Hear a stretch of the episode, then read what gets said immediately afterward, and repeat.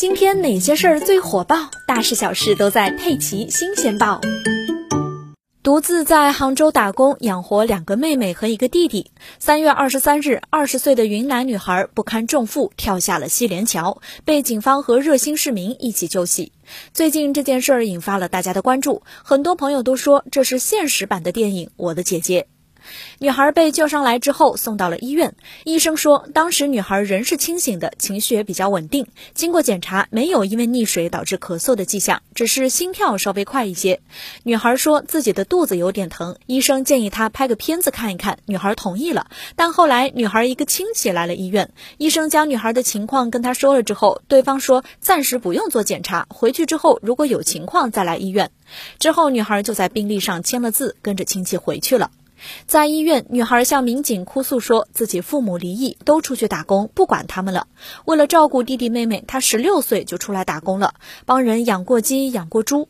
她说，弟弟妹妹没人管，她不能不管。她想靠打工赚钱养活弟弟妹妹，但是因为生活压力太大了，曾多次自杀。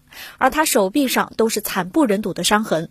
据当时在医院的女民警说，女孩不太愿意多谈论自己。她说出自己的这些事儿，还是大家不断开导她。他哇的哭出来，一句一句问他，他才说的。但之后他也不再愿意多说什么，只是在那儿哭。这位在杭州打工的云南女孩的悲惨经历牵动着很多好心人的心，大家都表示想帮助她。有网友说想帮女孩找一份好点的工作，有的表示愿意资助她的弟弟和妹妹。后来女孩回复说她已经没事了，现在已经离开杭州回云南了。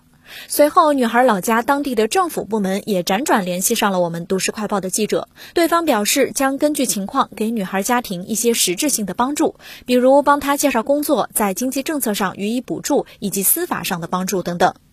除了同情女孩的遭遇之外，还有很多网友劝女孩千万不要再轻生，应该也为自己考虑考虑，给女孩支招。